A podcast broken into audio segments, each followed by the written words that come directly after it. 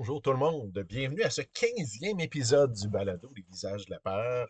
Euh, je m'appelle Pierre-Luc Lafrance, je suis très heureux de vous accueillir pour euh, ce nouvel épisode qui va être un peu plus court que les autres. On travaille déjà là, sur le prochain euh, qui va paraître début décembre, donc deux épisodes un peu plus collés, mais je voulais vraiment que celui-ci sorte euh, rapidement parce que euh, on va y parler de la campagne pour euh, le recueil maudit numéro 3.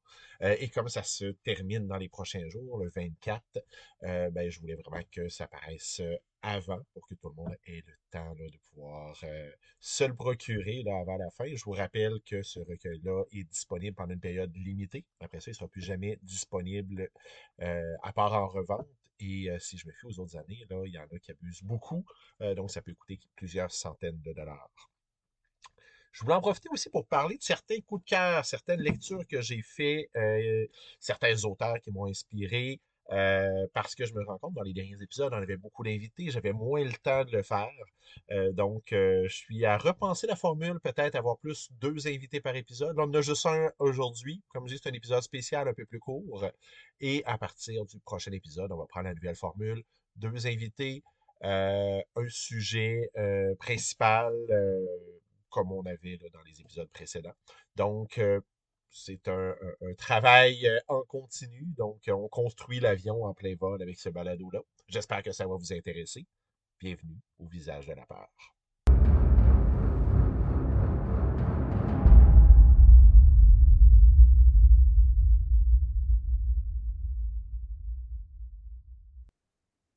Bienvenue au balado Les visages de la peur. J'ai la chance de recevoir l'auteur Dave Turcotte-Lafont. Euh, c'est l'auteur de la série de romans YouTuber, euh, de la série post-apocalyptique B219 et surtout l'homme derrière, ben, surtout, surtout parce que c'est le sujet principal aujourd'hui, mais l'homme derrière le projet des recueils maudits, dont le troisième tome est en vente en ce moment. Euh, cette année, une année record, 60 auteurs qui ont participé, 57 nouvelles. bonjour Dave. Ben, bonjour, hello. juste parce que il y a peut-être des gens qui ne connaissent pas encore tout à fait le projet euh, des recueils maudits. C'est quoi au juste ce projet-là? Ben, les recueils maudits, c'est euh, un recueil qui sort une fois par année. Ça dure environ un mois. C'est comme là, il dure 24 jours, mais euh, c'est ça. Fait que ça dure, c'est vendu sur Amazon seulement. Puis 99,999% ben, des ventes vont à un organisme. Ce qui ne va pas à un organisme, il sert à payer les correctrices, puis euh, un petit peu la publicité, c'est tout. Euh, le, reste va à un organisme. Puis cette année, c'est AQPS, euh, l'Association québécoise de prévention du suicide. C'est né comment ce projet-là? Ah, c'est né, euh, dans le fond, il y a un groupe Facebook qui s'appelle Les lecteurs de romans noirs, horreur, policiers. Euh, là, en ce moment, on est rendu 30 mille là-dessus. Puis, euh, dans le fond, voilà trois ans, pour les remercier, les lecteurs qui étaient là, de, nous suivre, puis faire un petit peu de, comment dire, de l'animation entre guillemets, euh, sur le groupe. Dans le fond, moi, j'avais rejoint des auteurs pour faire des petites nouvelles en PDF gratuites pour mettre sur le groupe. Puis le monde, ils ont aimé ça, puis ils voulaient justement euh, les avoir en papier. Mais vu qu'on était comme, mettons, 53, je pense qu'on était 53 auteurs la première année, euh, ben, tu sais, euh, le vendre, c'était pas vraiment une option parce qu'on est trop nombreux. Euh, trouver une solution là-dessus. Puis finalement, ben, j'ai rencontré Anne-Sophie oui, pour, pour l'organisme du premier recueil maudit. On va parler de son organisme pour les handicapés. Fait que je me suis dit, hein, pourquoi pas ramasser des fonds avec ce projet-là, que le monde voulait l'avoir en papier. on l'a fait, ça donnait quand même 13 000 à l'organisme. C'était trash, tu sais, il n'y avait pas de il avait pas de correction ben ben, c'était rapide, c'était du gros bêta. Je euh, je m'attendais pas que ça vende de même. Fait que euh, finalement, on a fait un deuxième l'année après. Euh, avec Patrick Sénécal qui avait participé, qui était plusieurs gros noms aussi qui étaient là on a participé pour le recueil Maudit 2, c'était pour SOS Violence Conjugale. On a ramassé pour 34 000 à peu près. Puis là, ben, cette année, c'est ça, c'est le troisième. On est rendu à autour, autour, de combien en ce moment euh, de, de, On arrive à 18 000. OK. C'est quand même. Euh, Puis, bon, pour la première année, on en a parlé, mais au fil du temps, comment, comment ça se fait le choix de l'organisme? Euh, comment tu travailles là-dessus? Ah, ben, tu sais, moi, il y, a quand même plusieurs organismes qui me contactent pour, pour des. Je fais des levées de fonds à, toutes les années, autres que le recueil maudit. Là. Euh, puis, ben, il y a des organismes qui me viennent. Qui, qui, me touchent un peu plus parce que j'ai connu bien du monde qui ont vécu des choses de ce genre-là. Puis euh, c'est pour ça qu'ils ont été choisis pour le recueil maudit. En tant que tel. C'est vraiment euh, pour essayer de venir en aide le plus possible à, au monde que je connais qui ont vécu les affaires. Là. Fait que... Puis le processus avec les auteurs, euh, bon, on a parlé la première année, c'est sorti du groupe, les gens qui ont, bien embarqué, mais au fil du mhm. temps, il y, a, un, noyau qu'on voit dans, chacun. Euh, il y a des auteurs qui sont revenus euh, d'un volume à l'autre. Il y en a d'autres qui se sont joints. Ça se passe comment? C'est les gens qui t'approchent? Oui, ben le, premier, c'était moi qui approchais le monde pour les avoir pour le concept du groupe. Euh, puis bon, le deuxième, avec le deuxième, j'ai demandé aux ceux du premier qui ça leur tentait de participer au deuxième. Fait qu'on a, j'ai gardé la, petite gang qui voulait continuer. Puis après ça, ben, j'ai contacté euh, Patrick Sénécal, j'ai contacté d'autres monde pour voir s'ils voulaient participer. Puis il y a aussi plusieurs auteurs qui m'écrivent pour participer au recueil maudit, là. Euh, dont le 3 puis, et tout. Là. OK. Puis, est-ce que c'est dans les plans qu'il y en ait un 4 aussi ou euh, là, on est dans le rush? Euh, ben là, euh, le, quatrième, l'année prochaine, en 2024, il n'y en aura pas. OK. Euh, veux, pas, c'est énormément de travail. Je suis tout seul là-dedans. Mm-hmm. je gère tout. C'est moi qui fais la mise en page. J'ai mes projets aussi personnels. J'ai tout plein de choses projet de vie, projet de, de, En tout cas, puis un, un, un laps de temps de un an entre, ça fait énormément de travail. Puis cette année, je l'ai senti euh, sur mon mental. Là. Fait que 2024, euh, il n'y en a pas. Probablement un en 2025 que je vais prendre comme un an et demi de temps à vraiment monter ça comme il faut, puis revenir avec euh, du gros stock. Oui, parce que pour ceux qui les ont pas vus, c'est quasiment chacun des tombes est, est pratiquement la grosseur d'une Bible. Là.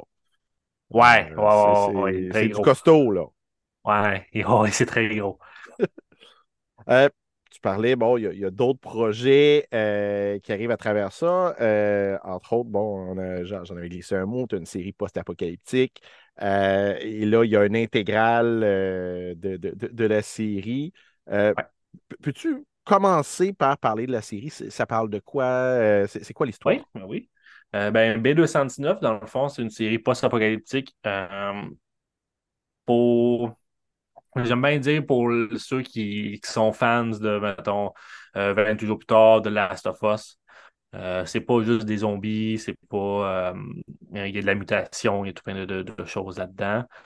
Je ne veux pas trop en stouler, j'en dirai pas plus sur ce qu'il y a là-dedans, mais sinon, c'est une série post-apocalyptique qui est portée beaucoup sur la survie en tant que telle et non sur euh, du combat non-stop. Euh, il faut qu'ils trouvent des vivres, il faut qu'ils trouvent euh, et tout et tout. Là. Fait que c'est, vraiment une série post-apocalyptique qui se passe 322 jours après la fin de l'Apocalypse les mutants ont évolué, puis il n'y a plus grand humain, puis et tout et tout. Là. Mais dans le fond, l'histoire en tant que telle, j'avais écrit ça avant le COVID. Euh, c'était un virus qui avait sorti, euh, qui, était en train genre, de, détruire l'humanité, puis il fallait que l'humain euh, sorte un vaccin, un antidote pour réussir à contrer ça au plus vite. Puis dans le fond, ça a été sorti trop rapidement, puis ça a fait de la mutation avec le virus qui est à l'intérieur. Puis euh, il y a du monde qui, sont, qui sont morts et tout, là, mais euh, en gros résumé, c'est ça. j'imagine le, vaccin s'appelle B219 dans le fond. J'imagine comme, auteur quand euh, arrive une pandémie de même après, ça, ça, ça, doit donner ça va donner un choc à tout le monde, m'entends pas, là, mais de, de voir Colin se retrouve-tu dans un de mes scénarios? ben oui, à un moment donné, on était pas loin, là, fait que. Euh... Ouais, ouais, oui. C'était euh, un drôle d'adon, là. Et là, l'intégrale, ça. C'est, est-ce qu'il y a eu de la réécriture? Est-ce que. euh, co- co- comment tu as travaillé ça de revenir euh, dans, dans une œuvre publiée Ah, ben dans le fond, le, le- là, pour l'instant, j'ai trois tomes de sortie Mhm. dans, dans ma série. Euh, l'intégrale comprend les trois tomes, plus une nouvelle euh, dans le même univers. Puis dans le fond, je ne l'ai pas réécrit. là. J'ai fait une mise en page différente pour une intégrale. Il s'appelle l'intégrale 1 parce qu'il va en avoir deux. Euh, Mhm. je- Normalement, il va y avoir six livres en tout. Euh, c'était surtout pour faire plaisir. Je sais qu'il y a beaucoup de monde qui aime ça, les, les gros livres épais. Fait puis mes livres, ben, quand ils sont séparés, ils sont quand même plus petits. Là. Fait euh, avec une, un intégral, il est quand même très gros. Fait que le, le monde qui aime ça, avoir des gros livres, euh, l'intégral, il est là. Puis j'imagine aussi c'est intéressant pour quelqu'un justement qui découvre l'œuvre en ce moment. Quelqu'un qui a déjà lu le tome 1, le tome 2, il est aussi bien d'acheter le tome 3. Oui, exact, Mais- oui, exact. À, à moins qu'ils aiment ça, avoir des, des gros livres aussi. Euh, J'en ai plusieurs qui ont acheté les trois livres, puis ils ont acheté le tome, euh, l'in- l'intégral pareil, là, Mhm. parce qu'il est beau, puis... euh, C'est ça le côté collecteur, mais euh, ouais, exact. Ça. Par contre, pour un nouveau lecteur, ça peut être une belle façon d'aborder l'œuvre, de dire ben, j'ai l'ensemble à un seul endroit en attendant, Oui, bien sûr. puis en plus, il revient moins cher un petit peu. Fait que, euh, que acheter les trois livres séparés. Là.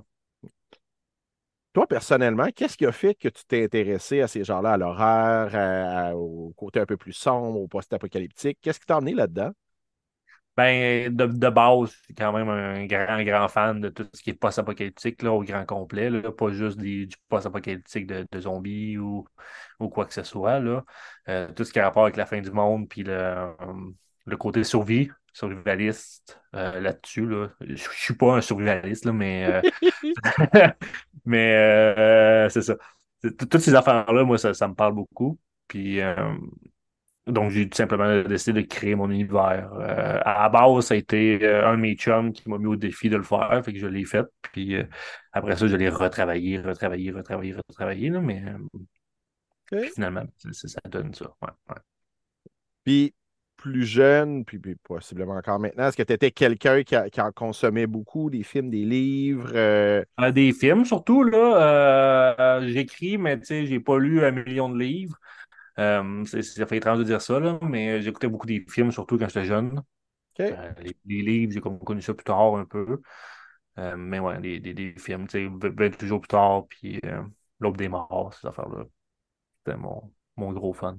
L'autre des morts, on parle du remake ou on parle de l'original? Euh, moi, j'ai connu avec le remake. J'ai pas, euh, pas connu l'original, mais j'ai connu le, le- le remake, ouais.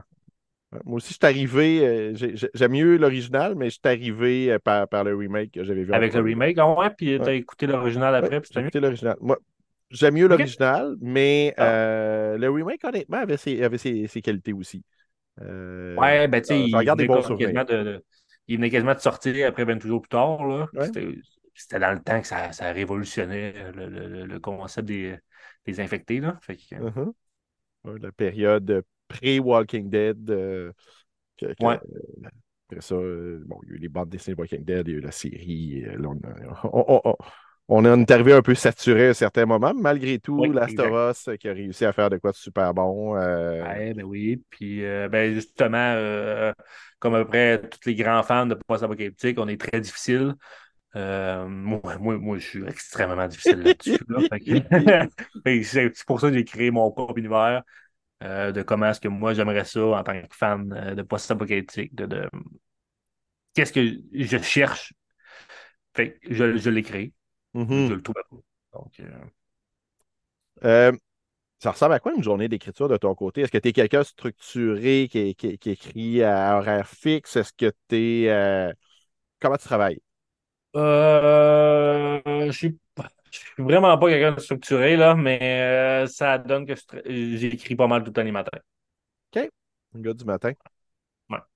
Les matins, pour moi, c'est le, le mieux. Puis est-ce que tu écris tous les jours? Euh, c'est, c'est- Mais là, en ce moment, oui, là, parce que je, je travaille pour finir mon tome 4 de B219. Fait que euh, j'ai pris du retard à cause du recueil maudit et de toute la gestion qu'il y avait à faire. Puis là, dernièrement, je suis allé en France aussi. Fait que euh, tout ça, ça, ça, ça ralentit mon. Là, là, en ce moment, j'écris à tous les jours, euh, tout le temps. C'est vrai, tu étais, à un festival en France. euh, Comme auteur, ouais. c'est ça, si je ne me trompe pas. Je, je me souviens, j'ai vu des photos. euh, Patrick Sénécal Ouais, était là ouais. aussi. euh, Ouais. j'ai vu ça passer. Je ne dis pas que j'étais jaloux, mais peut-être un peu. Euh, T'en as parlé, tu travailles en ce moment, là, euh, le, le quatrième tome de ta série. Y a-tu d'autres projets en cours ou c'est déjà bien assez? Ah oui. euh, Euh, ah oui, j'en ai. Mais tu sais, en cours, en, en cours nécessairement, non. Mais j'en ai. Tu sais, moi, maintenant, je finis d'écrire, je suis tout de suite sur un autre projet. Fait que j'ai comme une liste d'attente de projets, ouais. fait qu'il y, a, il y a un line-up dans- dans- ouais, un gros line-up. Ouais. Ben, oui. Mon, mon, mon autre projet, c'est euh, dans le fond finir ma série d'horreur qui est You Tumor, ça s'appelle. Euh, ça, c'est mon quatrième livre qui va sortir de You Tumor. Fait que ça, ça va être la finale. Fait que euh, c'est ça mon, mon, mon, mon- mon prochain OK. à faire. Ok, fait que ça, c'est, c'est- ça va être, ça va vraiment fermer la boucle alors que Ouais, ouais. euh, B219, euh, euh, il y a deux autres tomes qui sont prévus après. Ouais, c'est ça. C'est minimum 6. Au revoir. voir. Euh, pas apocalyptique, je peux, je peux durer ça une éternité jusqu'à l'infini, mais euh, euh, c'est ça. Je ne veux pas être redondant non plus. Jusqu'à date, ça va être 6. OK. Euh, pour terminer, peut-être juste euh, rappeler aux gens, bon, on a, on a, parlé campagne de 24 jours autour du, recueil, du troisième recueil maudit. Donc, ça, ça, se termine le 23? Ça se termine 3 novembre à minuit, normalement, il sera plus disponible sur Amazon. Donc, puis après ça, ben, ça, ça, ça, ça, va être la revente et les collectionneurs. Et ça, on est rendu complètement ailleurs et c'est hors de ton contrôle. Exact, exact, exact. Puis euh, ça, s'amuse avec les prix, mettons. Là. Tu peux, tu peux, en trouver à 250, 300. J'ai même vu un site que le recueil maudit 1 était vendu 1000 euros. Que... Wow ouais, ça abuse. Ah, ce serait le fun que ça revienne à l'organisme, mais bon, Exact, mais ça. comme je dis, c'est rendu là, c'est plus entre tes mains. Non, exact. Je te remercie beaucoup d'avoir pris le temps. euh, je trouve que le temps est passé super vite. Euh, merci beaucoup euh, d'avoir accepté l'invitation de, de participer à l'émission. Puis euh, j'invite les gens qui n'ont pas participé encore à la campagne euh, pour le recueil maudit de le faire. Ben, un, ça permet de découvrir en même temps 60 auteurs, 57 Ouais. nouvelles parce qu'il y a eu des collaborations. Fait que, déjà, juste pour ça, ça vaut la peine. Puis en Exact. plus, l'argent revient de bonne cause. Oui, c'est ça. Puis c'est pas parce que c'est le troisième que c'est il faut absolument le 1 ou le 2. Là. Mhm. Euh, souvent, le monde me, me pose la question. C'est vraiment un. De un, c'est un organisme différent. De deux, c'est des auteurs différents. Puis de trois, il n'y a aucune nouvelle qui se suit. C'est juste qu'il s'appelle trois, mais euh, c'est pas une suite. Tout à fait. Fait que c'est- le principe de la série d'anthologie où chaque histoire est indépendante, euh, qu'est-ce qui. Il y a un point commun autour de l'horreur, de, de, de, de la noirceur Ouais, plus que de l'horreur même, parce qu'il y en a qui sont plus horreurs que d'autres, mais, mais on Oui. est tous dans une forme de noirceur. Mhm. Fait que, euh, ben, euh, on, on va espérer que tu vas pouvoir amasser le plus possible euh, pour, pour la cause de cette année. Ben, merci. Bonne soirée. Et toi aussi, bye bye.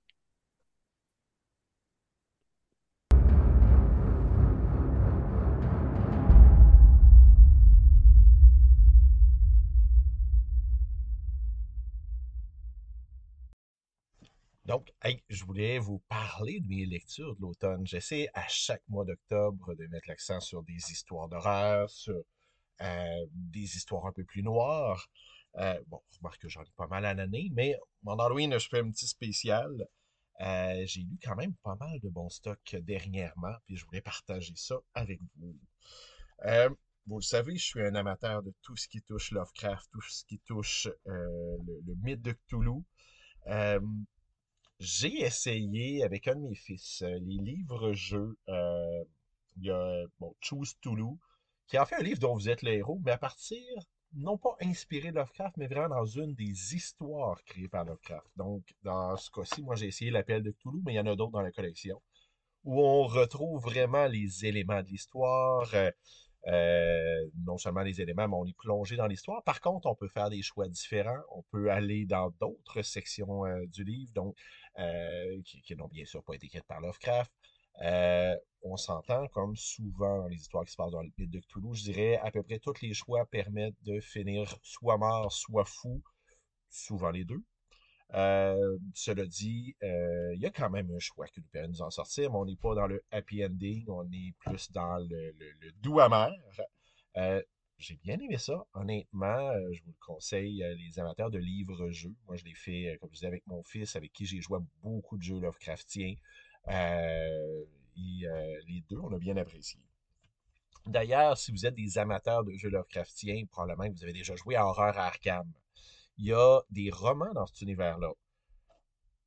C'est pas la grande littérature, mais euh, dans ceux que j'ai eu l'occasion de lire, il y a La colère d'une caille euh, que j'ai bien aimé de Josh Reynolds. Rien à voir avec Jonathan Reynolds. Euh, donc, on se retrouve en 1920 à Arkham et on suit les aventures d'une voleuse d'artefacts, la comtesse Alessandra Zorzi qui est là pour voler une momie qui a été retrouvée. Seulement, il y a beaucoup de gens qui s'intéressent à la momie. Euh, elle se retrouve pris là-dedans. Il y a aussi un inspecteur d'assurance euh, qui s'appelle Whitlock euh, qui est sur place pour lui protéger la momie et qui reconnaît la comtesse parce que, bien sûr, notre voleuse est une comtesse. et il essaie de lui mettre des bâtons dans les roues alors qu'à un certain moment, ils finissent les deux du même côté. C'est pas, comme je disais, c'est vraiment de, c'est un Big Mac, là. C'est pas un filet mignon. Mais euh, je dirais c'est beaucoup mieux fait que la moyenne pour ce genre de, de livre-là. Euh, parlant de livres, ben c'est sûr que je donne toujours, euh, ben je donne toujours une chance aux livres québécois, c'est pas vrai.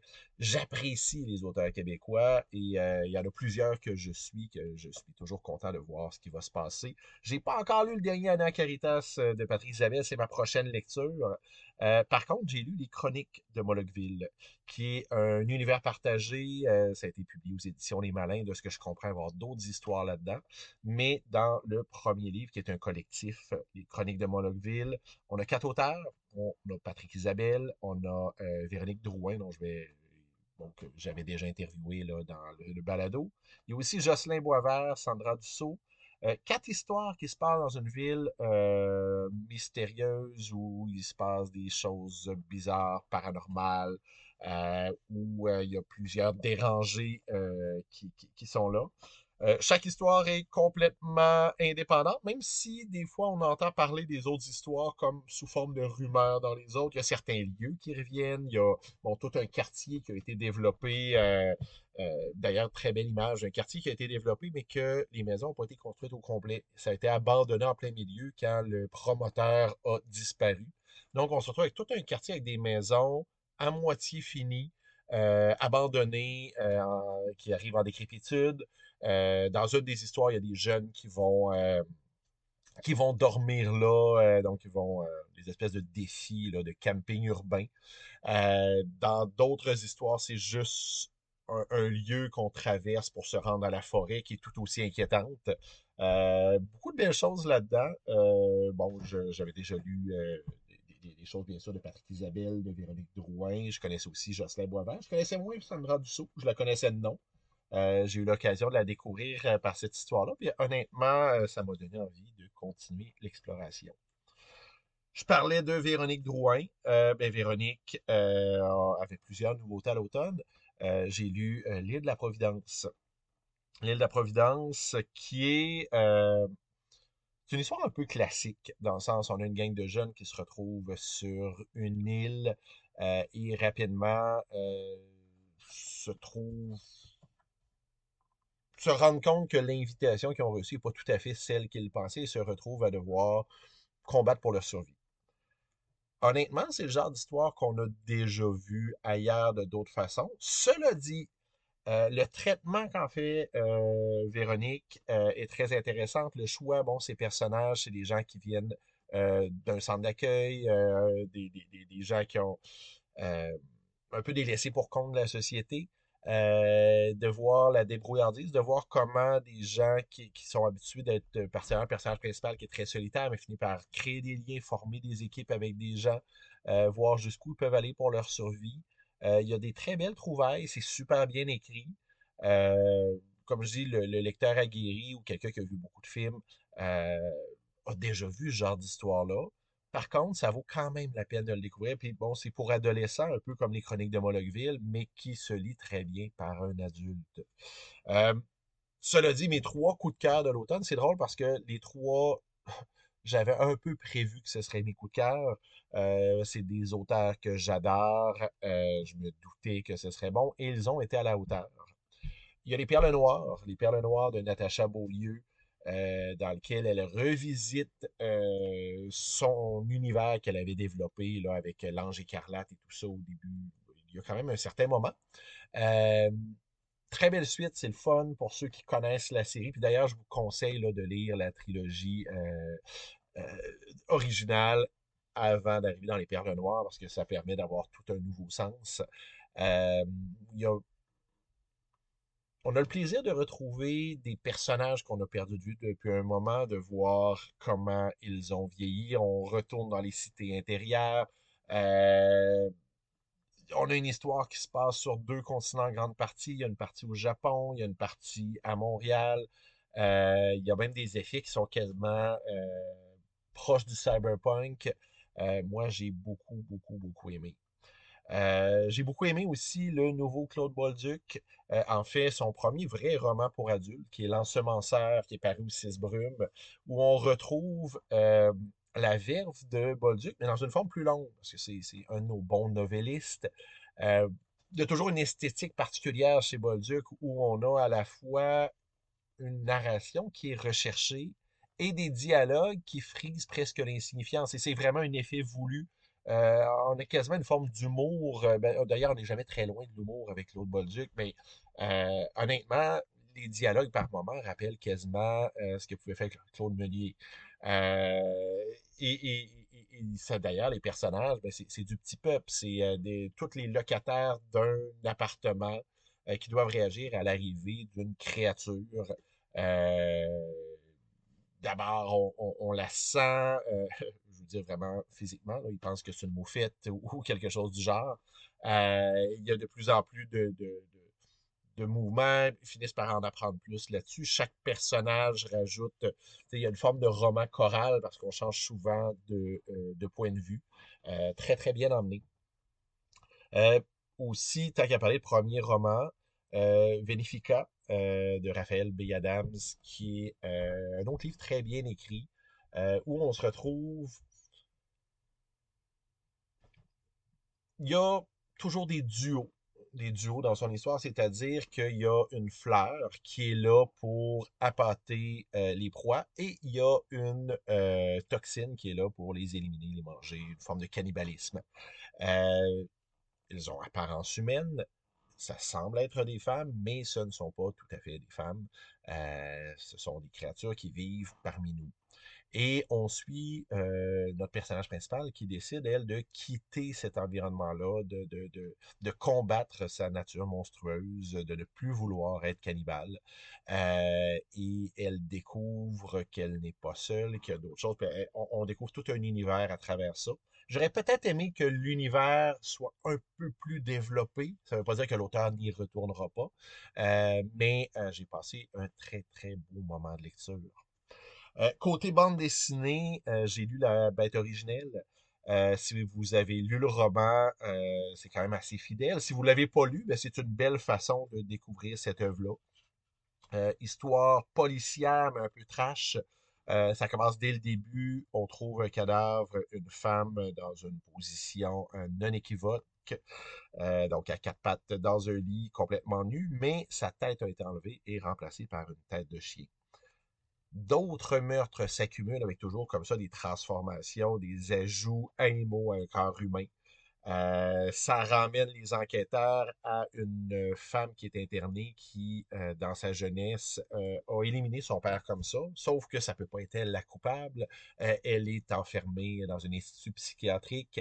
cela dit, on se rend compte rapidement que indirectement ou directement, elle est mêlée à l'histoire.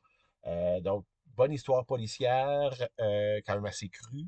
Euh, je pense que les amateurs d'horreur, euh, même si c'est pas strictement de l'horreur, c'est du policier très noir, mais je pense que les amateurs d'horreur vont y prendre du plaisir aussi. Sinon, ben, mon gros coup de cœur en bande dessinée, mon auteur préféré de bande dessinée, Ed Brubaker. Ben, c'est vraiment mon scénariste. Avec Neil Gaiman, c'est, le scénariste que j'aime le plus. Mais pour le policier, Ed Brubaker est vraiment euh, la référence. J'ai lu Night Fever. Euh, Night Fever, c'est l'histoire d'un type dans le milieu de l'édition qui se retrouve en France pour une foire du livre et euh, lit un des livres là, dont il doit vendre les droits à l'étranger. Et se rend compte que dans ce livre-là, il y a des scènes de rêves qui se rattachent à ses propres rêves à lui, un peu comme si l'autre avait volé ses rêves. Euh, ça fait que le personnage principal est comme toujours un peu à côté de la case, il est un peu dérangé par ça. Euh, un soir, décide de sortir, se retrouve dans une espèce de club pour adultes. Qui, et, c'est très drôle parce qu'il y y a une espèce de club échangiste dans la bête originelle. Euh, il y a quelque chose un peu de ce genre-là dans Night Fever. Donc, le club un peu style Ace White Shot où tout le monde est masqué et tout ça. Euh, et réussit à rentrer là en se faisant passer pour quelqu'un qui est sur la liste d'invités. Euh, donc, euh, soirée euh, très torride. Et il endosse le rôle du personnage. C'est le nom qu'il a donné. Fait qu'il se met à jouer un personnage, se retrouve à une table de blackjack, se met à gagner. Et rencontre un type qui se lie d'amitié avec lui et qui l'entraîne dans le crime.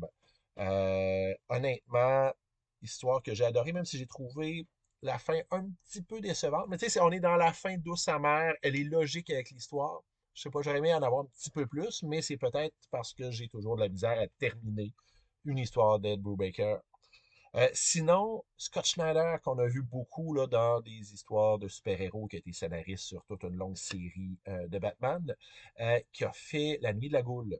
Celui-là, je l'ai lu en version française.